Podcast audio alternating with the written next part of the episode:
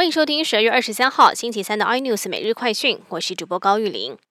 中央流行疫情指挥中心宣布，台湾今天新增六例武汉肺炎境外引入病例，同时也公布了本土案例，按七七一的接触者总共裁减一百七十三个人，其中一百七十位核酸检测为阴性，其中三人还在检验当中。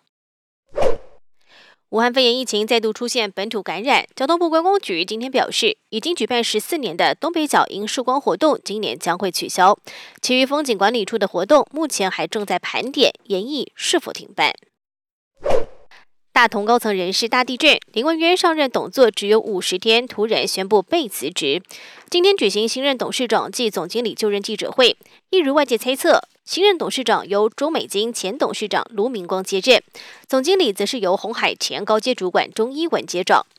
卢明光前任职德州仪器、光宝集团、中美细晶，并创办鹏程科技，在职涯当中主导多起并购案，在业界有并购天王的称号。盛传新团队未来一年可为大同带来三四千亿的营业额，要给外界完全耳目一新的气象。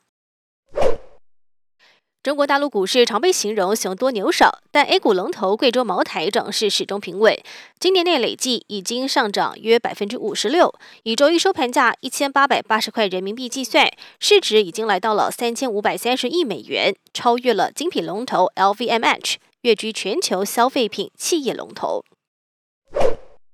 美国总统川普任期将在明年一月二十号到期。川普二十二号大动作赦免了多达十五人的罪行，其中包括了在通俄门案、巴格达枪击案当中被定罪的相关人士，也有同为前共和党的国会议员。而川普这一次大规模特赦也引发了外界关注。更多新闻内容，请锁定有线电视八十八 MOD 五零四 iNews 最正晚报，或上 YouTube 搜寻三立 iNews。